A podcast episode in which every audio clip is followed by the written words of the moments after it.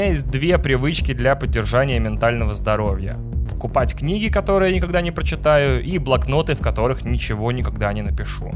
Я уверен, что я такой не один, Ставьте, как говорится, лайк, если у вас тоже на полках две дюжины великолепных книг на пенсию отложенных, а в столе коллекционный молескин «Звездные войны», которому уже 8 лет и в котором записано ровно 0 вещей. И я решил вот купить новую цундоку. Спасибо японцам за емкое слово для книги, которую очень хочется купить, но не очень хочется читать. И пошел в Московский дом книги на Ленинградском проспекте. Издательство Бомбора, если вы вдруг не в курсе, э, выпустило книгу про историю создания трилогии игр Mass Effect, которая культурологически заменила моему поколению Звездные войны на период, скажем так, гибернации саги с 5 по 15 год, потому что выходила как раз в то время, когда сначала Лукас, а потом Дисней мяли друг другу сиси-писи и решали, кто кому сколько заплатит. Отличный, короче, кандидат на место на полке рядом с такими же крутыми книжками, подумал я.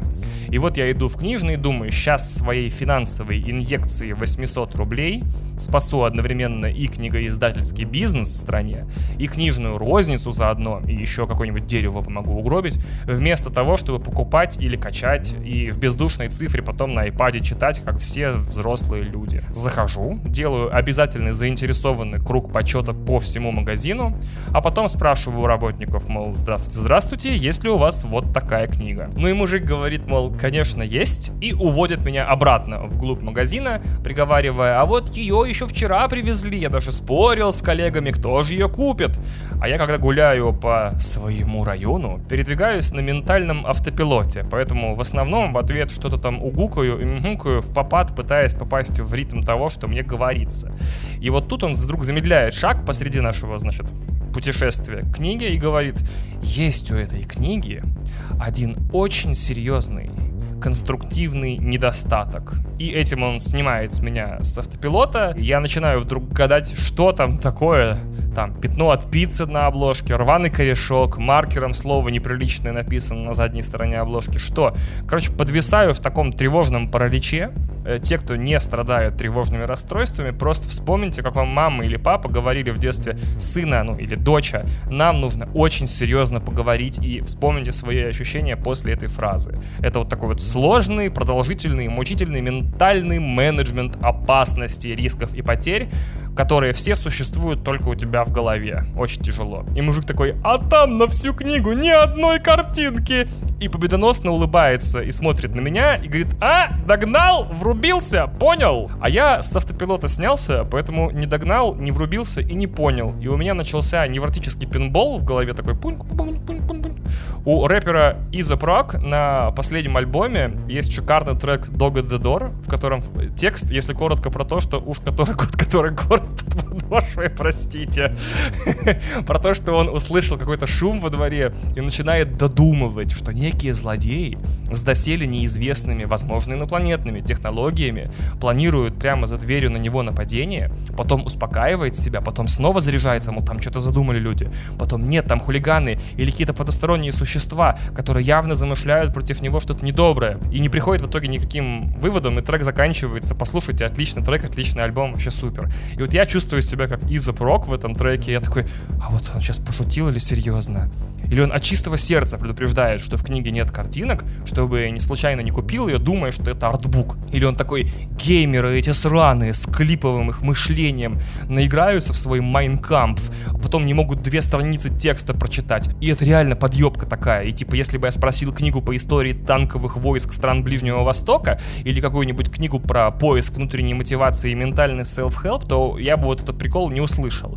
И вот время идет, я все конкретнее подвисаю, потому что не могу придумать, как реагировать в ответ.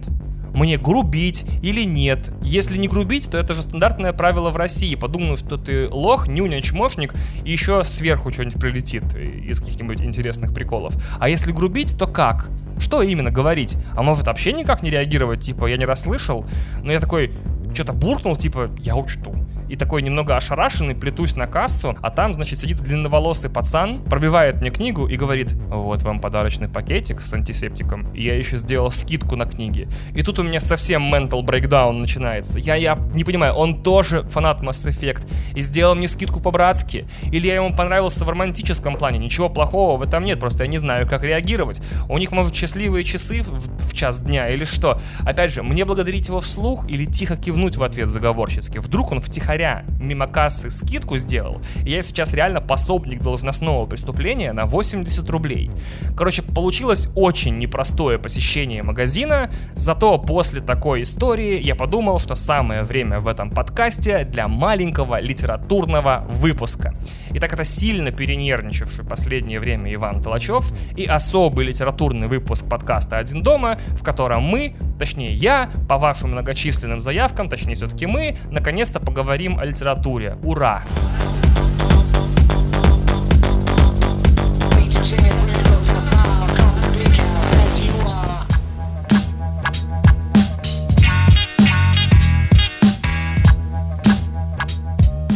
Так как подкасты надо начинать с фактов, всплывших во время глубочайшего research а, я погуглил статистику продаж книг по жанрам в России за прошлый год и удивился. Любопытная деталь номер один в 2020 год, год, когда у всех по вполне понятным причинам появилось время читать все то, что было отложено на потом, но, судя по рассказам всех моих друзей и знакомых, никто ровным счетом ничего не прочитал, продажи книг все равно выросли. Причем выросли довольно значительно, в среднем в два раза. Вывод примерно такой. Все подумали, что время читать, и все равно купили новые книги, увлеклись диванной вирусологией и забыли их прочитать. Так вот, судя по статистике, в 2020 году выросли продажи трех жанров жанров. Трех. Второе и третье место — это эротика и фантастика. Причем они четко пополам разделены, по полам даже, по полам, по полу, по гендерам. Женщины стали больше покупать эротики, мужчины — фантастики. Я подозреваю, что речь фантастики идет преимущественно про попаданческий жанр. Вряд ли у нас продажи фантастики, когда пишут, имеют в виду, что тупо россияне выкупают под ноль все тиражи лауреатов Хьюга и Небюла, стоят в очереди, значит, за память, что зовется империей Аркадия Мартина, лауреатом Хьюга прошлого года, и обсуждают потом на кухнях, как, значит, авторка усложняет текст необъяснимой терминологией и названиями фракций, и что чтение такого текста как бы создает дополнительный слой отчужденности между читателем и миром, в который его погружает автор. Так что да, это фантастика про попаданцев и эротика. То есть российская семья — это как тот мем, где женщина лежит и такая опять о своих шлюхах думает. А мужик такой, вот бы сейчас к Сталину. Это очень любопытный литературный срез. То есть получается, что на самом деле русские женщины хотят любви, возможно, больше любви, а мужчины хотят починить родину, отправившись в прошлое. И счастливы, на самом деле счастливы те пары, где оба хотят одного. То есть это та гипотетическая российская семья, где жена следит, чтобы муж каждый день был готов к телепорту в сороковые, гоняет его по обстановкам на ключевых фронтах в ключевые моменты, помогает с зубрежкой тактико-технических характеристик техники и оплачивает ему тир и кружок рукопашного боя. Но пока вот телепортироваться в прошлое не получается, и любви тоже не получается, потому что всех душит бедность. Ведь на первом месте по росту среди всех полов книги ты кто, блядь? Ты кто? Пип-пип-пип-пип. Радистка Кэт, блядь. Путин, не слушай его подкаст. Уходи, Путин. Все, ушел. Так, на первом месте по приросту среди всех полов и возрастов книги по экономике. Мне кажется, это моя теория, это связано с тем, что в прошлом году весь мировой спорт, как мы с вами прекрасно знаем, стал на паузу, и беттинговые спортивные сервисы уступили место инвестиционным в нише любимым россиянами досуга. Вот бы взять кучу денег быстро и бесплатно, без каких-либо особых знаний и вложений. Возможно, именно из-за этого у нас такие истории, как с Финика, и получаются. Так что такая вот печальная картина чтения в стране.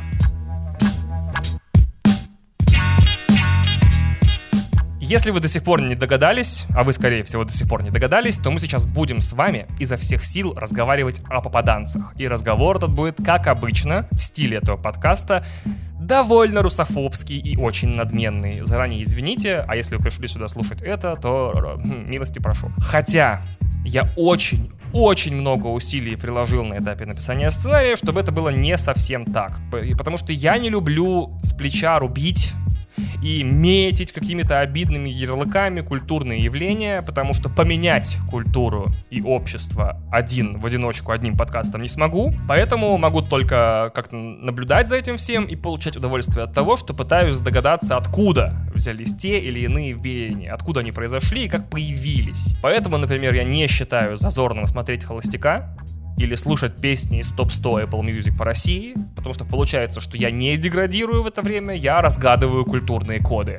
Но и сначала я хотел посмотреть топ по фантастике на Литресе, и уже ожидал, что этот выпуск забуксует уже здесь, потому что ну не может такого быть, чтобы там все было в попаданцах. Если рынок русскоязычной фантастики так присыщен этим поджанром уже лет 10 или сколько там, и там одна серия «Берлин в огне» сменяется серией «Опричный десант ВДВ у Ивана Грозного», то в какой-то момент читатель уже должен присытиться и задуматься о том, что, может быть, пора почитать что-то еще, сказал гражданин страны, который 21 год не может президента поменять.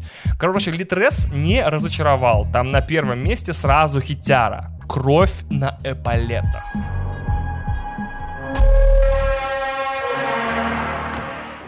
Платон Рудский фельдшер скорой помощи. Ехал с пострадавшей в ДТП с надеждой не опоздать, но судьба распорядилась так, что машина сама попала в аварию. Погибнув здесь, Платон пришел в себя уже в другом времени. Это был июль 1812 года, и в городе, где он когда-то жил, хозяйничали французы. Выжить на войне непросто, и вдвойне сложнее, если вокруг незнакомые реалии отдаленного прошлого.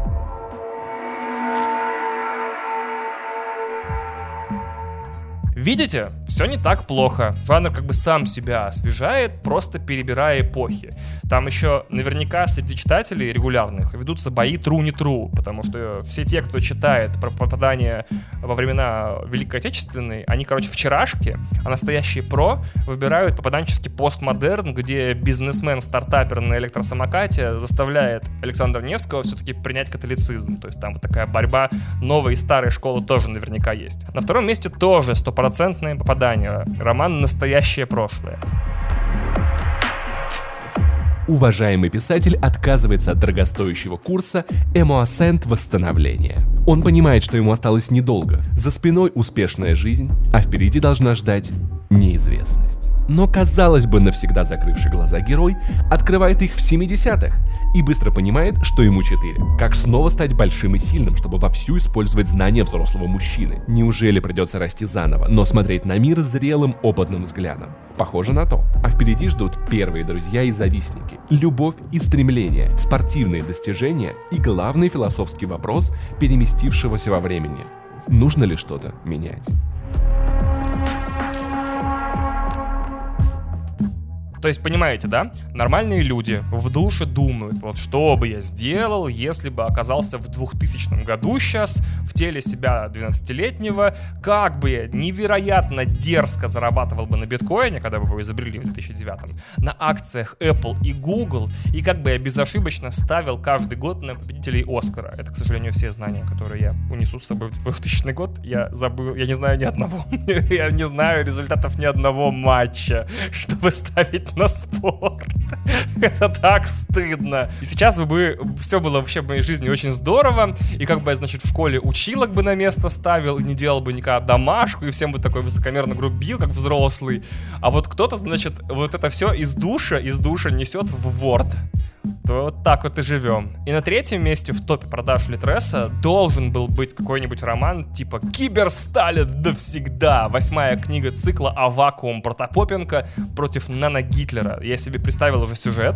Там, значит, реконструктор, ролевик, программист, девственник и тупорез Авакуум Протопопенко, перебрав паленого пива, падает с ноутбуком из окна третьего этажа прямо в Москву в август 1939 года, накануне подписания пакта Молотова-Риббентропа.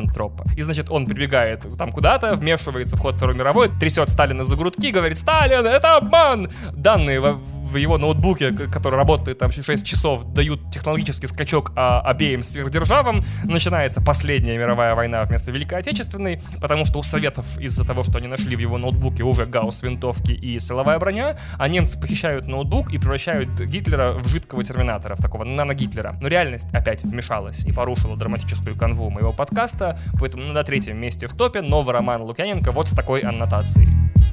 Рассвет эпохи освоения далекого космоса. Люди уже знают, что на других планетах тоже обитают разумные существа, с которыми можно наладить контакт. Только вот большинство представителей развитых цивилизаций гибнет из-за непонятных экспериментов и кровавых войн. Возможно, за всем этим стоит некая сила, уже несколько тысяч лет провоцирующая геноцид разумной жизни во Вселенной. То есть прекрасно. 2021 год. Лукьяненко тактически выждал, сколько там, 8 лет, 9, пока можно будет беззастенчиво переписывать Mass Effect. В итоге, в своих изысканиях я нашел сайт postpandemia.rf, на котором российские фантасты год назад писали свои прогнозы в форме фантастических рассказов по поводу того, как же наши с вами дорогие соотечественники отлично на 5 с плюсом справятся с пандемией, а все остальные, а именно наши западные партнеры, которые одновременно почему-то нам враги, пожуют пипирку и предположительно вымрут. Ну, или исполняя желание коллективного российского бессознательного, погрязнут еще сильнее в грехах плоти, то есть обидятся бургеров и предадутся все однополой любви. Как оно на самом деле спустя год получилось, мы все с вами прекрасно знаем. Я хотел сначала прочитать все, что там было на этом сайте, но потом испугался, что это нанесет мне какой-нибудь вполне ощутимый психический психический, а то и физический вред, поэтому решил ограничиться тремя лучшими по рейтингу рассказами. Все рассказы короткие, сильно никто из авторов не напрягался, потому что, видимо, за этот между собойчик не платили, и каждый рассказ в итоге читается здесь 15 минут. На самом деле можно было и 5 прочитать, но у меня сил не хватило. И так как я сейчас буду специально читать плохие тексты про плохие вещи, я, получается, захожу на творческую территорию Дениса Чужого, так что мне понадобится его благословение. Денис, ты меня благословляешь? Да. Андрей Мартьянов. Золотая баба. И это безоговорочный лидер пользовательского голосования на сайте, а рейтинг 4.62, то есть, по мнению посетителей сайта постэпидемии РФ, это прямо Вышак Вышакович. Прошу в дальнейшем это учитывать. Что происходит, собственно, там? Недалекое будущее, 2040 год. Журналисты присылают в музей написать статью о некоем предмете, который навсегда перевернул жизнь в мире и в России. И смотритель музея рассказывает, что в 2020 году, как только вирус пришел в Россию, была некая четверка людей, которые в свободное от работы время были профессиональными выживальщиками. Проще говоря, это самые те люди, которые каждый день перебираются из одной бетонной коробки в другую бетонную коробку, но при этом у них дома ножи и мультитулов примерно на стоимость квартиры в регионе и километр паракорда.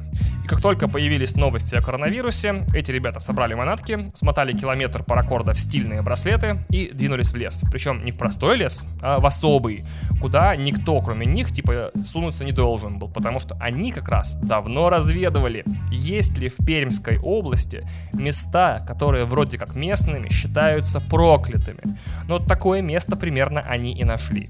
Приехали туда, а там полный комплект фильма «Ведьма из Блэр» в перемешку с сериалом «Топи». То есть там и ландшафт меняется постоянно, там что-то камни двигаются, деревья исчезают, реки меняют как место, так и направление. И чем больше они там находятся, тем больше всякой крипипастовой фигни с ними происходит. И телами они все успевают поменяться. И один уходит за дровами на час, а для него проходят сутки. Ну и регулярно к ним хрен знает, кто в этот лагерь по ночам шастает. Там радио ловит старые-старые программы в прямом эфире, там, или из параллельной реальности, или что-то еще.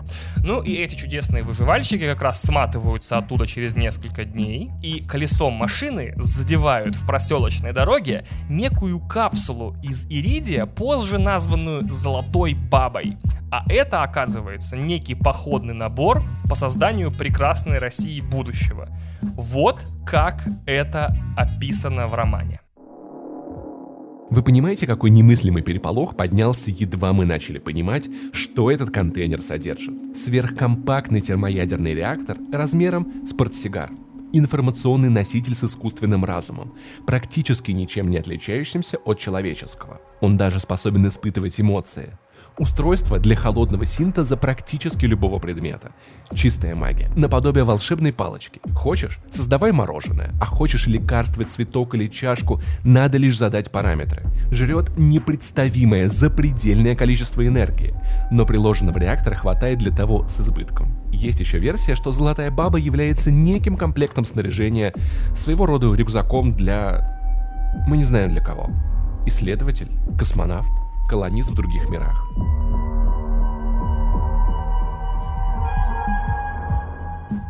В итоге Россия из-за содержимого этой капсулы делает небывалый технологический скачок и теперь как бы на равных конкурирует с Западом и сотрудничает с Востоком. Причем именно так конкурирует с Западом, сотрудничает с Востоком.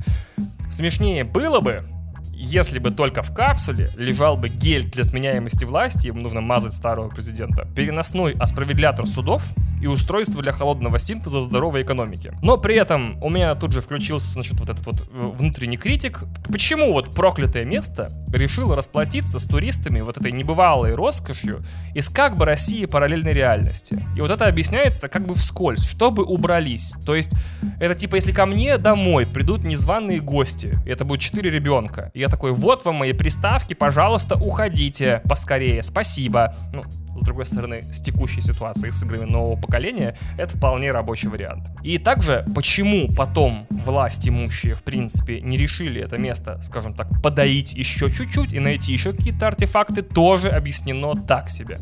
Смотрите сами. Сильно подозреваю, что это место отдало перепугавшимся тогдашней эпидемии четверым балбесам золотую бабу только потому, что хотела поскорее избавиться от незваных гостей. Заберите и проваливайте. Боюсь, если явиться туда больше компаний, имеющие определенные цели, Кува примет куда более радикальные меры ради избавления от визитеров. Это огромный риск. Думаете, вы один такой умный? Предложенный вариант рассматривался, но был отвергнут. Никому не нужны возможные жертвы. А для развития технологий золотой бабы нам хватит еще на много лет вперед. В любом случае, давайте эти придирки все-таки я спешу на художественное допущение, потому что, ну вот, во-первых, откуда я знаю логику, которой руководствуются проклятые места, а во-вторых, ну, может, ну вот правда было принято такое решение, туда больше не соваться. Вдруг это сейчас удалось оттуда вытащить джекпот, а в следующий раз можно на волю выпустить и что-то, что потом обратно хрен загонишь. Так вот, даже если на эти придирки не обращать внимания, все равно получается, что в широком смысле это не фантастика. Это не фантастический рассказ, это сказка. Сейчас быстренько объясню. Значит, смотрите, сказки это когда вдруг в мире появились летающие машины, и теперь все на них летают. Фантастика — это когда теперь пробки и в небе, а лоббисты, значит, бензинового наземного транспорта устраивают теракты на воздушном пространстве, чтобы доказать, что, например, летающие машины намного более опасны, чем машины ездящие. То есть, когда на Россию в этом рассказе падает вот такой супер бонус, как сразу аж три мегатехнологии из далекого будущего, в рассказе почему-то не появляются, давайте загибать пальцы. Значит, во-первых, мракобесы, говорящие, что все это игрушки дьявола, что холодный синтез лично — это предвестник Армагеддона, и что все, что будет запитано от этого реактора, будет вызывать рак, смерть, аутизм, импотенцию и бесплодие, причем все одновременно и сразу.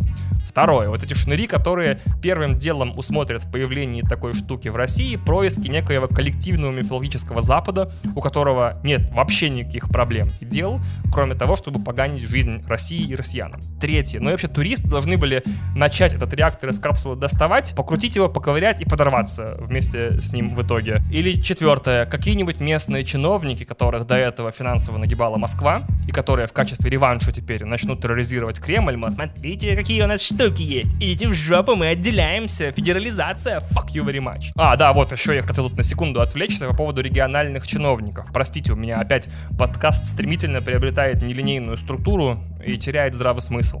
Я хотел с вами быстренько поговорить про интерьеры коррумпированных региональных чиновников.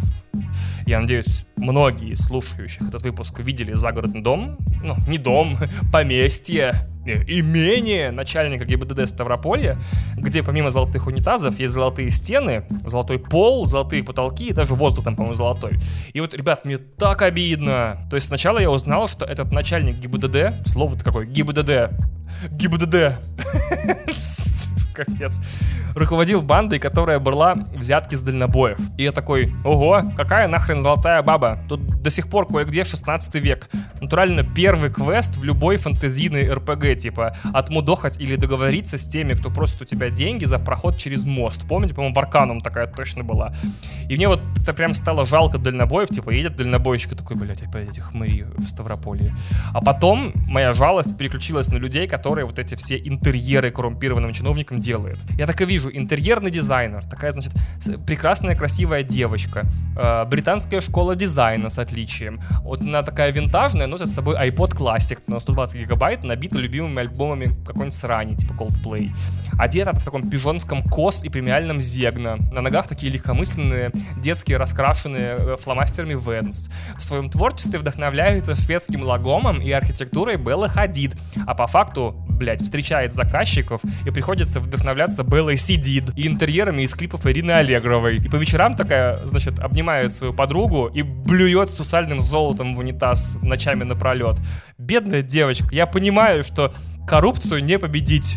Но хочется, блин, какой-то маленькой победы хотя бы над этой императорской эстетикой, чтобы утекали в интернет фото очередной 500-метровой квартиры чиновника в элитном жилом комплексе, и ты такой, ага, так, интересная дизайнерская идея. В блокнотик там что-то зачирикал себе. Чтобы на Пинтересте были подборки квартиры проворовавшихся российских чиновников. И там было по 100 тысяч лайков на каждой фотке. Или вот еще такое, чтобы к нам с Кристиной приходили люди в гости и говорили, ой, а где это вы так научились свечки ароматические в кластер компоновать? А где так изящно вот вы научились по цветовой совместимости подушки декоративные для дивана выбирать? Ой, какое интересное решение по зонированию.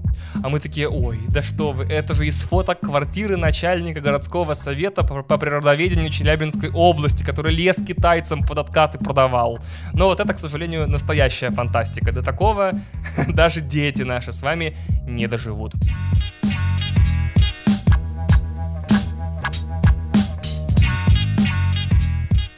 Зато не наши дети, а мы с вами уже дожили до рассказа Сергея Лукьяненко «201 шаг». И тут у Лукьяненко, конечно, во все поля образцовый building. Значит, с начала пандемии прошло уже много-много лет, но главный герой, маленький мальчик, если что, и его семья все еще живут строго по предписаниям Собянина образца апреля-мая 2020 года.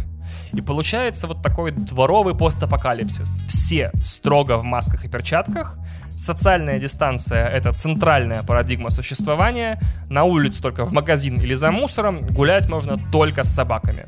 У героев шелушатся руки от геля стерилизатора. В салочки играют на дистанции. Кошмар и ужас. Отдельные квартиры в жилом доме теперь выполняют функции парикмахерских и детских садов. Все.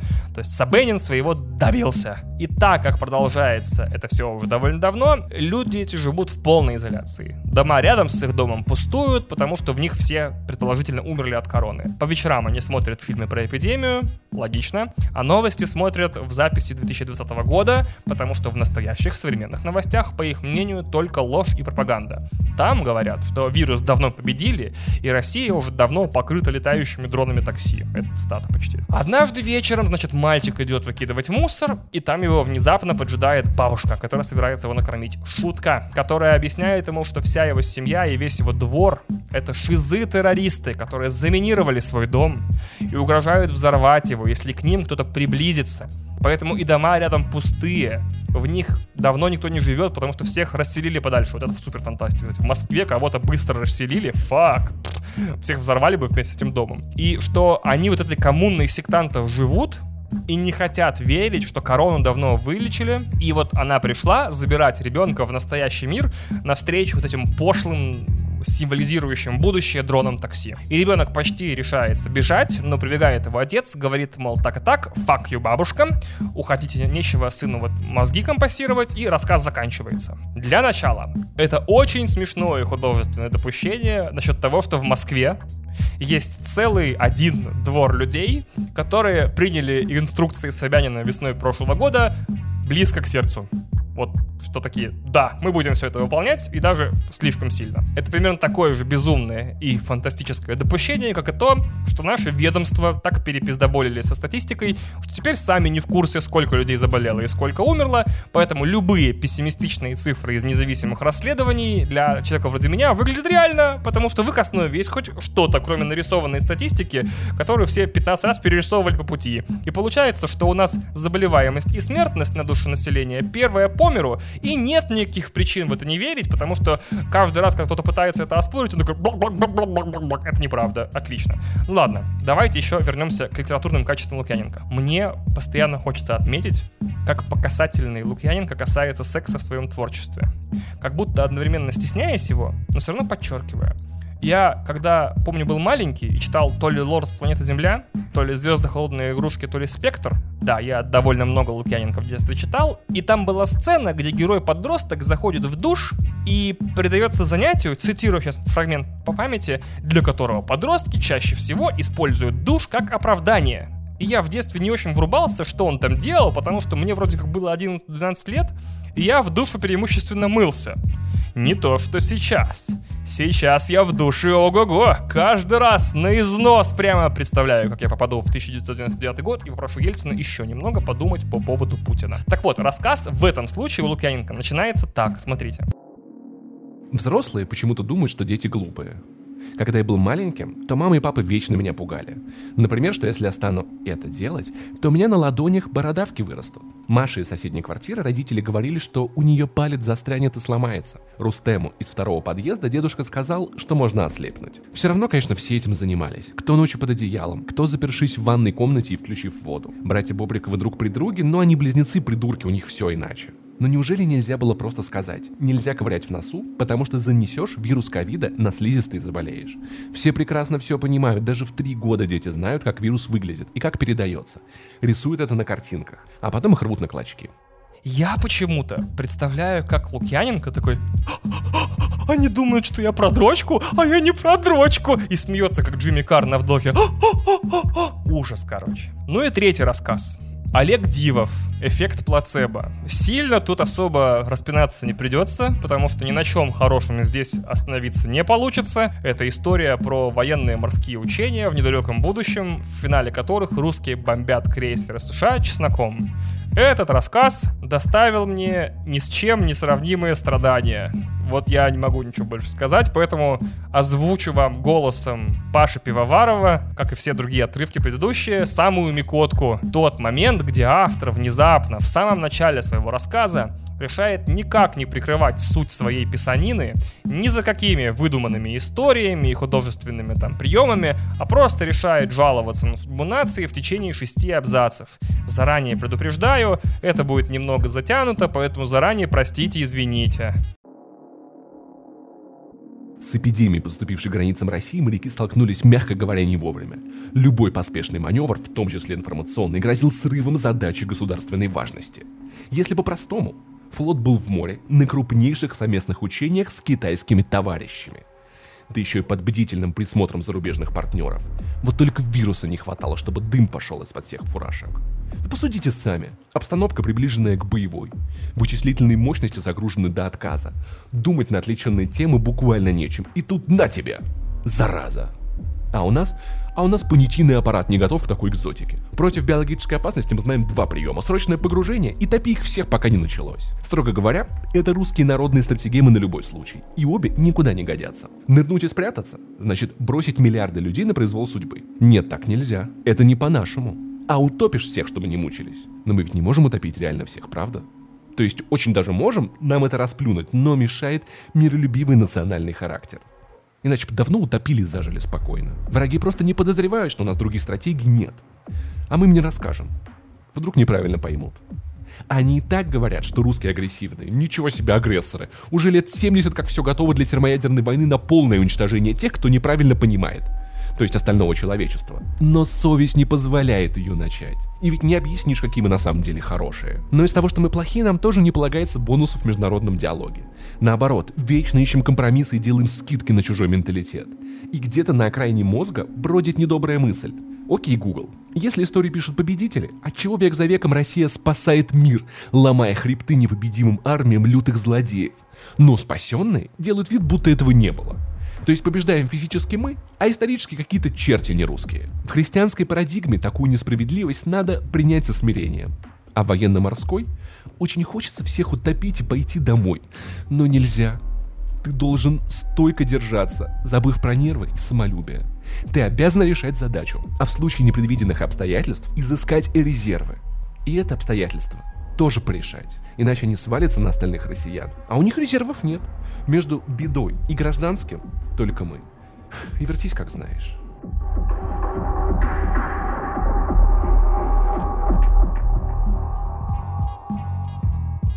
Помимо всего, что я высказал выше по течению подкаста, у меня есть еще одна претензия. Ее будет сложно высказать вслух в России 2021 года и быть услышанным и понятым правильно. Поэтому я ее, разумеется, все равно выскажу и попробую все равно объяснить, что я имею в виду, потому что кто в конце концов этим займется, если не я. На этих три рассказа три главных рассказа проекта «Постэпидемия РФ» с максимальными рейтингами у нас есть полтора персонажа женского пола. Одна — это бабушка, которая в рассказе Лукьяненко пытается призвать внука обратно во внешний мир, победивший коронавирус, и выглядящий по ее описаниям как иллюстрации журнала «Техника молодежи» 70-х. Это тончайшая отсылка для настоящих бумеров.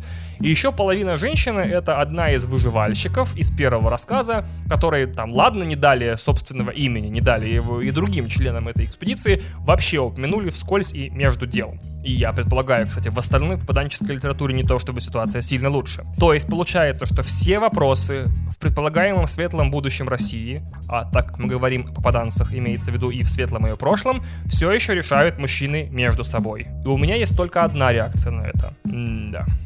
Начнем для начала с сухих аргументов. Вот есть практически главная награда в области фантастики, это Хьюга. И за прошлый год, мы сейчас берем чисто романы, чтобы не распыляться, это A Memory Called Empire, о которой я говорил в самом начале подкаста, и там автор женщина, и главная героиня женщина. Позапрошлый год Calculating Stars, автор женщина, героиня женщина. Позапрошлый год Stone Sky, автор женщина, героиня женщина. Окей, допустим, это просто критики такие пуськи. Они вот не понимают, что мужики тоже умеют и могут решать вопросики, еще как могут.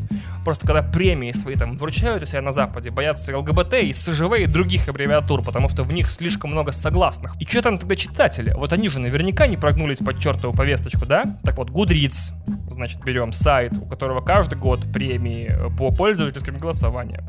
Лучший фантастический роман прошлого года To Sleep in a Sea of Stars Автор мужчина, главная героиня женщина. Позапрошлый год. Окей, Блейк Крауч, рекурсия. Автор мужчина, герой тоже мужик. Допустим, вы победили. Сразу позапрошлый год. Веншвул. Снова женщина-автор и снова женщина, главный герой. И даже если оставить в стороне все эти путешествия по премиям зарубежных читателей и писателей, то все равно нормальные женские персонажи в современной фантастике это даже не норма, это само собой разумеющиеся вещи.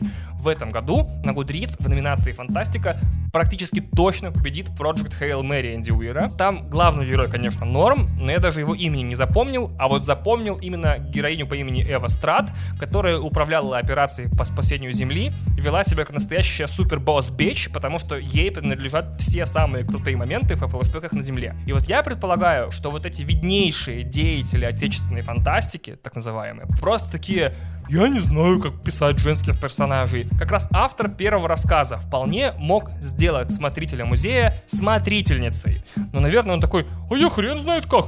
Может, она там что, в каждой сцене готовить будет? Или краситься все время, я не знаю. А в конце она заплачет наверняка, потому что у нее дни критические. Еще раз объясню свое отношение к вопросу женщин в качестве главных героев поп-культуры. Мне 33 года, прости господи. Из них 25 массовая поп-культура посвятила тому, чтобы показать мне, белому, цисгендерному, гетеросексуальному мужчине со всеми возможными привилегиями, все возможные ролевые модели. Роботов-убийц из будущего. Роботов полицейских из настоящего. Галактических рыцарей, сражающихся за мир и доброту спускающихся в ад как к себе домой мускульных монстров, которых боятся все демоны. Супер-солдата с доброй душой и большим сердцем, настолько миролюбимого, что вместо меча у него щит, как оружия, наемных убийц, которые просто хотят, чтобы могучий клан других наемных убийц оставил их в покое, язвительных докторов, миллиардеров в силовой броне, миллиардеров в резиновой броне, миллиардеров без брони, на любой вкус и цвет дали мне как фильмы, кино, комиксы, игры, все ролевых моделей и героев. То есть меня, от очередного главного героя, мужика. Ну не то чтобы прям тошнит, но я правда устал и хочу новизны. Давайте все последние 50 лет кино и видеоигр, да по новой, и чтобы с девоньками в главных ролях. Так, может быть, хоть что-то новое я в конце концов увижу. И опять же, я уже за 25 лет получил свою дозу мотивации и поддержки от несуществующих героев. Поп-культура настаралась на всех моих потенциальных сыновей и внуков на несколько поколений вперед. Мне есть что им показать, и им есть на кого захотеть быть похожими, от Дарта Вейдера до Моргенштерна. И вот если сейчас где-то девочка смотрит Чудо-женщину или Взрывную блондинку или что-то, и такая, ага, я поняла все, угу, и она пойдет на ММА, и следующая ее, в ее жизни конфликтная ситуация даст обидчику в зуб с ноги в прыжке, то я буду только рад. Ну, не знаю, может быть, девочки какой-то другой урок могут вынести из кино, кроме этого какой-нибудь другой полезный. Короче, суть в том, что не надо жадничать. Девочкам тоже нужны свои герои и героиню. А в России, во всяком случае, популярная культура, в том числе не популярная культура, и вообще культура с этим справляется пока ужасно. Еще немножечко остановимся на роли фантастики. Значит, смотрите, если следовать одной литературной теории, автора которой я забыл и даже не смог нагуглить во время написания сценария, то фантастика, то есть настоящая крутая фантастика, которую потом хочется перечитывать и пересматривать, а не, как описанное выше, хочется выжечь из памяти, она всегда про настоящее. Она не про ядерные реакторы размером с портсигар, которые туристы в глуши находят на радость всей стране. Она про то, что происходит сейчас. Ну, или о том, что происходит уже практически завтра. Ну, или послезавтра. Иногда она про то, что вообще не происходит ни завтра, ни вчера, никогда. Она про ощущение, которое витает в воздухе, и все его понимают, и осознают, и отдают себе отчет, но просто кто-то должен взять и сформулировать сам за всех. Так вот, смотрите. На самом деле, фантастика хорошая. Она про настоящее во всех смыслах. То, что сейчас, и про то, что существует. Вот смотрите, последние примеры из того, что я смотрел и читал. Например, вот климатическая фантастика последних лет, которая легитимизировалась настолько, что получила сокращение Cli-Fi, Climate Fiction, и там сейчас рок-н-ролл на рок-н-ролле. То есть, например, мир, в котором вода стала стратегическим ресурсом и объектом с экономикой номер один вокруг него. Это водяной нож Паоло Бачкалупи. Кстати, героиня тут тоже женщина. Или «Американская война» Амара Эль Акада, которую на русском забыли издать, и там после запрета на ископаемое топливо южные нефтедобывающие штаты отделяются от США, и начинается вторая гражданская война, которая при этом, естественно, так как это климатическая фантастика, разворачивается на фоне эпидемии и конфликтов с мусульманскими эмигрантами. И в каждом романе жанра, а жанр уже довольно большой за последние там, лет 5-10 развился, это либо затопленный Нью-Йорк, в котором даунтаун теперь по понятным причинам называется Супер Венеция, либо как в Министерстве будущего Кима Стэнли Робинсона, офигенная книга, я про нее давно рассказывал, там есть климатические террористы из Индии, которые назвали себя сыновьями Кали, индийской богини войны, и они занимаются тем, что мстят всему миру за то, что Индия потеряла несколько миллионов человек после страшной там 60, 70, 80 градусных ударов жары, хитвейвс там. В самом начале книги умирает там целое население городов. И они, например, в одной из глав книги занимаются тем, что просто в один прекрасный день, ну как прекрасный, взрывают все летящие самолеты прямо в воздухе, тем самым обрушивая акции авиакомпании и уничтожая отрасль авиаперелетов в принципе, объясняя и оправдывая это тем, что все жертвы, которые погибли в этой катастрофе, все равно потом умерли бы из-за климатических веселух, типа эпидемий, войн за еду и воду и так далее. Или вот давайте к комиксам обратимся, если климатическая фантастика не кажется вам э, про настоящее. Одна из главных новинок этого года от моего любимого издательства Image Comics это Department of Truth комикс про тайную организацию, которая единственная в мире в курсе, что реальность, которая нас окружает, пластично. И чем больше людей верит условно в плоскую Землю, тем больше вероятность, что в одно утро мы проснемся в мире, где Земля действительно плоская. Очень классный комикс. Вышел, по-моему, первый волюм, то есть там 6 э, выпусков в одном. Ближе к концу года выходит э, второй волюм. И мне очень нравится думать, что в английском слово department означает не только отдел или департамент. Мне нравится, что оно еще значит отдаление, расслоение, как сказать, отправление, удаление, ну, увеличение дистанции, отправление, как бы, правды. То есть комикс в том, что правда, она отдаляется от нас все дальше и дальше. Ведь поезда, они как бы departed, в общем, э, и там главный герой с напарницей борются с теориями заговора, навещают людей, которых распространяют и стирают им память, потому что теории заговора э, во вселенной комикса действительно опасны для всех людей. И это, конечно, такие люди в черном, только не про инопланетян, а еще глубже. И там очень много ссылок на все теории заговора, которые в Америке были за последние 50 лет, включая Satanic Panic, когда-нибудь в следующем выпуске подкаста вам расскажу, может быть, наверное. Но тоже фантастика, которую я посмотрел, и которая такая, вау, это про настоящее. Финальный фильм франшизы Purge, то есть «Судная ночь», который у нас называется. Называется Purge Forever. Господи, такое неблагозвучное на русском название Purge. Назвали бы Пурга. Вот называли бы у нас, был бы у нас в России фандом «Судной ночи», и они бы такие, смотрел новую Пургу. Purge. Господи. Так вот, там последний фильм «Судная ночь навсегда», который делает допущение в допущении, мою любимую херню. То есть, если вы тут не знаете, «Судный день» или, наверное, «Чистка» все-таки, это франшиза фильмов с двухсезонным сериалом в нагрузку, когда в Америке ближайшего будущего к власти приходят турбо-республиканцы по имени Новые Отцы-Основатели. И среди их великолепных суперреформ есть такая, по сравнению с которой путинское обнуление — это еще херня собачья. Значит, они придумали, что каждое 21 марта с 7 часов вечера на 12 часов разрешаются любые преступления, включая убийства. И там 4 фильма подряд, значит, с разных углов эта тема рассматривается. И уже к третьему фильму все становится понятно, о чем на самом деле франшиза и все стилистические ее фишечки. Это богатые, но на голову ударенные республиканцы хотят покончить с бедностью, и поэтому чистка это не каждый за себя, и пускай победит сильнейший. Это всегда тот, кто хорошо подготовился, против тех, кто плохо спрятался. И вот в пятом фильме франшизы, который вышел там месяц назад, «Судная ночь навсегда», есть дополнительная классная условность. А что, если в одно прекрасное мартовское утро чистка не закончится, как в предыдущих фильмах, а продолжится, как ни в чем не бывало, без ограничений и пределов. Если что, там все заканчивается тем, это спойлер, что Канада и Мексика открывают границы для безоружных американских беженцев, а все столицы американские охвачены огнем, повсюду беззаконие, и все друга валят изо всех сил. То есть для страны, которая по всем важным политическим вопросам уже довольно давно поляризована до упора, и где, значит, э, на всех антиваксеров, последователей Куанон, религиозных фанатиков и культистов приходится, значит, 1,2 единицы огнестрельного оружия на каждого, Э, это вот примерно даже не фантастика.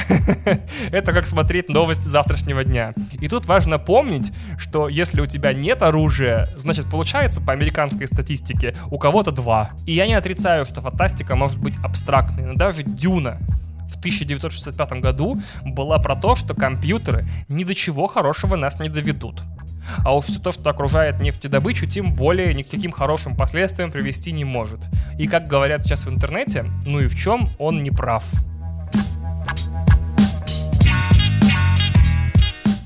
И вот мне хотелось бы читать российскую фантастику про настоящее, какое бы это настоящее ни было бы. Мне кажется, что лучший русский фантастический роман сейчас никем пока не написан, потому что он существует но находится в разразненной форме супер коротких рассказов на имиджбордах типа Двача.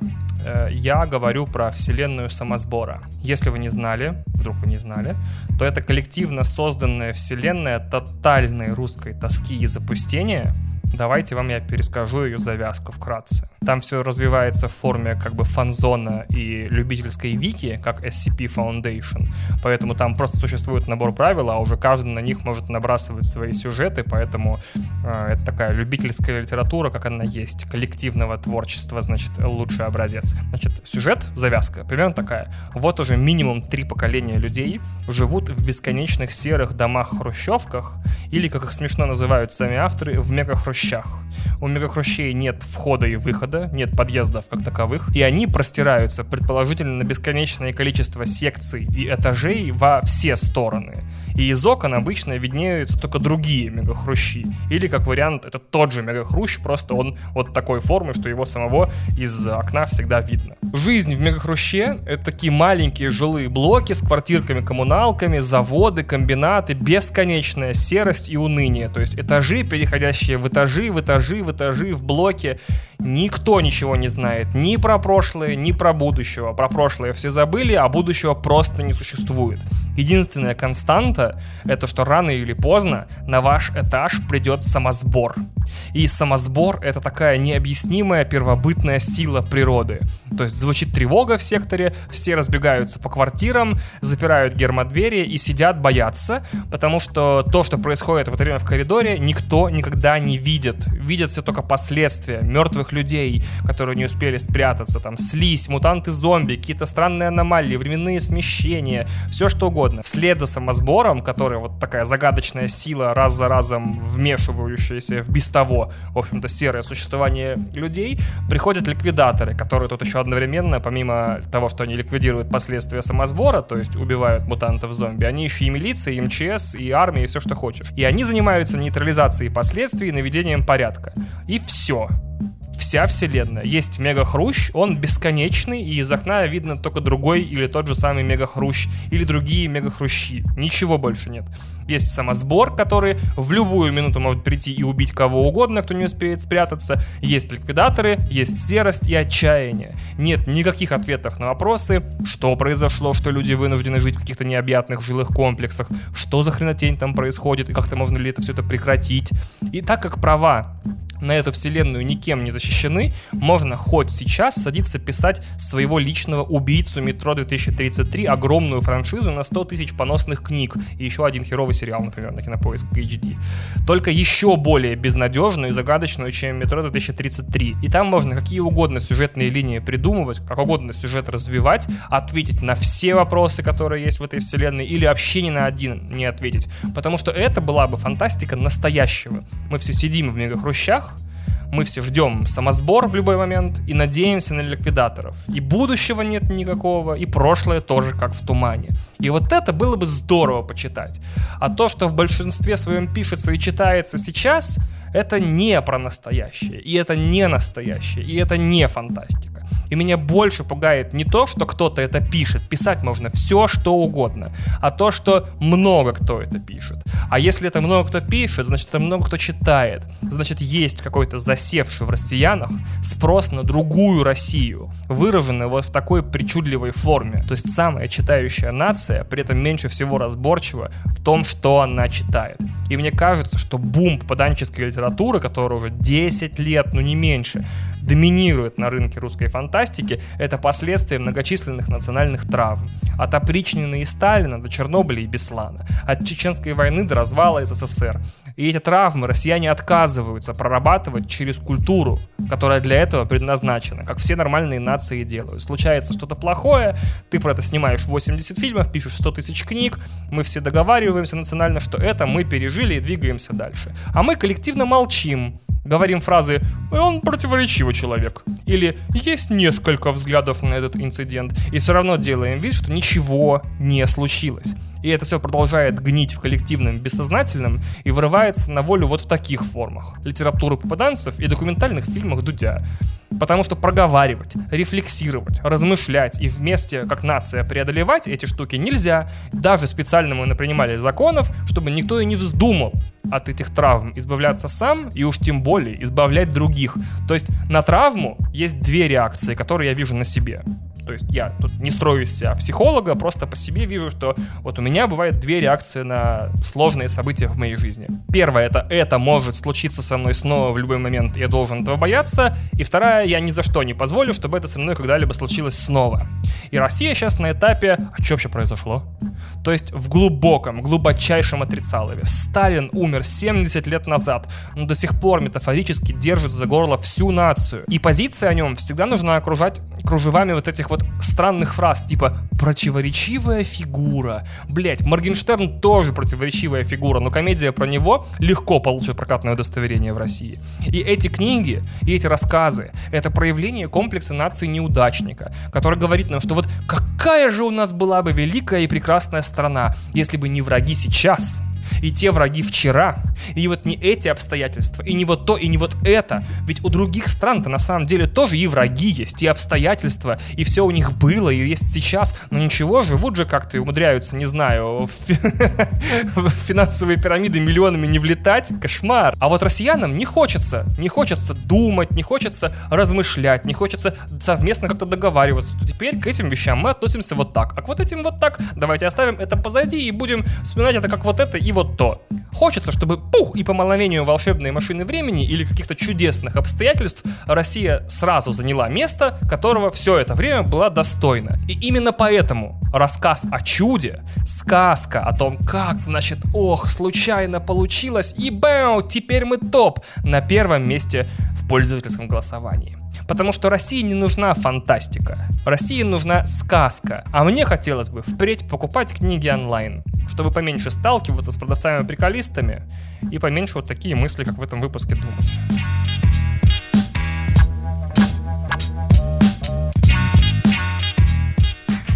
На этом все. Большое спасибо, что уделили мне свое бесценное внимание и дослушали этот прекрасный выпуск до конца. Огромное спасибо Паше Пивоварову за записанные фрагменты для него. Сам бы задолбался это читать. И до встречи с патронами в специальной секции для патронов, а со всеми остальными в следующем выпуске. Спасибо огромное и приятного вам дня. Скорей за стол. Перо, бумага, солнце, пялось черешни Все идеально для создания истории В конце которой, конечно, сученышу главному голову размажу. Неспешно сочинив это, решил записать Как за спиной раздалось. А ну-ка, клешню бери свои кривые от бумаги И можешь не начинать меня лохматить. Бабушку о том, что живешь по-настоящему Лишь когда сочиняешь фантастику Откуда в доме моем этот серьезный мужик в пиджаке? Я из отдела мониторинга культуры явился тебе донести на удобном вам языке сравнительных оборотов о том, что твои писульки похожи на воду из пальца высосанную, пустую, вызывающую ржавчину на новом идеологическом фундаменте общества, которое хоть как-то нацию скрепляет. А полунамеки на полумысли из твоего личного фэнтези мирка далеки от наших реалий жизни. У людей воруешь внимание, а за отсутствие ключевых мотивировок я бы тебе лично сто палок. Нет, лучше сто монтировок прописал, но я буду держаться рабочих методик, и твой авторитет уничтожу в кругу интернет-сообществ. Например, расскажу, что вспоминая, как в закате прекрасна Балтика, все так же плачешь по два первых альбома доктора Албана. Это всего лишь фантастика. Выдумки диванного мальчика Ухода от реальности Практика беступника, которую меня, к сожалению, вызывать начала травка. Это всего лишь фантастика. Выдумки диванного мальчика Ухода от реальности Практика законом разрешенная Так же, как и алкашка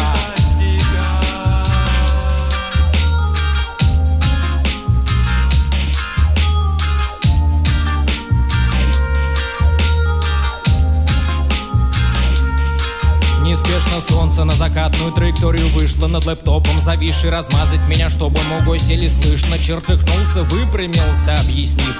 Рабочий мой день закончился и мне выход в сеть Обрубила моя контора. Кавкина бюрократия из него тут же лень приятная просочилась. Он камин из дипломата спроецировал, достал бокал вино. Пойдем поглядим в окно Представь, как эти высотки вверх взмыли на этажей Стоив шире, чему проспект позволяет. На полторы сотки, что даст укрупнение в пять раз. Каждый конуры в пять раз станет свободнее жизнь. Пять раз удлинится диагональ плазмы стены. В этом месте я храбро парировал. Извините, дяденька, на фундаменте такого вашего плана лежит все та же фантастика. Пиджак заводился, так и нужно, чтобы границ насыщения не достигли. Наши люди В противном случае разложение духа будет. Какой этих щеглов оттуда сытых по всему облету Тогда блажи злобились, а мы да со скрипом много площали А бабы наши рожали, хотя все жрали, как говорится, бабы И в общей массе равны и добры были, а это возможно лишь Это возможно лишь когда все бедны. А потом что-то случилось и сделалось неинтересной. Стало скучными за дворками кап империи Наше место, так выпустив пар Мой гость в камине задремал, вытянув губки, как клюв утки Спи, служивый, пусть тебе приснится уютный бар. Его словам я не удивился, знаю Старшаков как разъедся алкоголем. Панцирь чувствительности начинает литься. Летопись того королевства Где прошло мое солнечное детство. Хотя говорят там правила зло, а мои добрые воспоминания Это всего лишь ностальгия и кокетство всего лишь фантастика. Выдумки диванного мальчика Ухода от реальности Практика преступника Которую меня, к сожалению, вызывать начала травка. Это всего лишь фантастика. Выдумки диванного мальчика Ухода от реальности Практика законом разрешенная Так же, как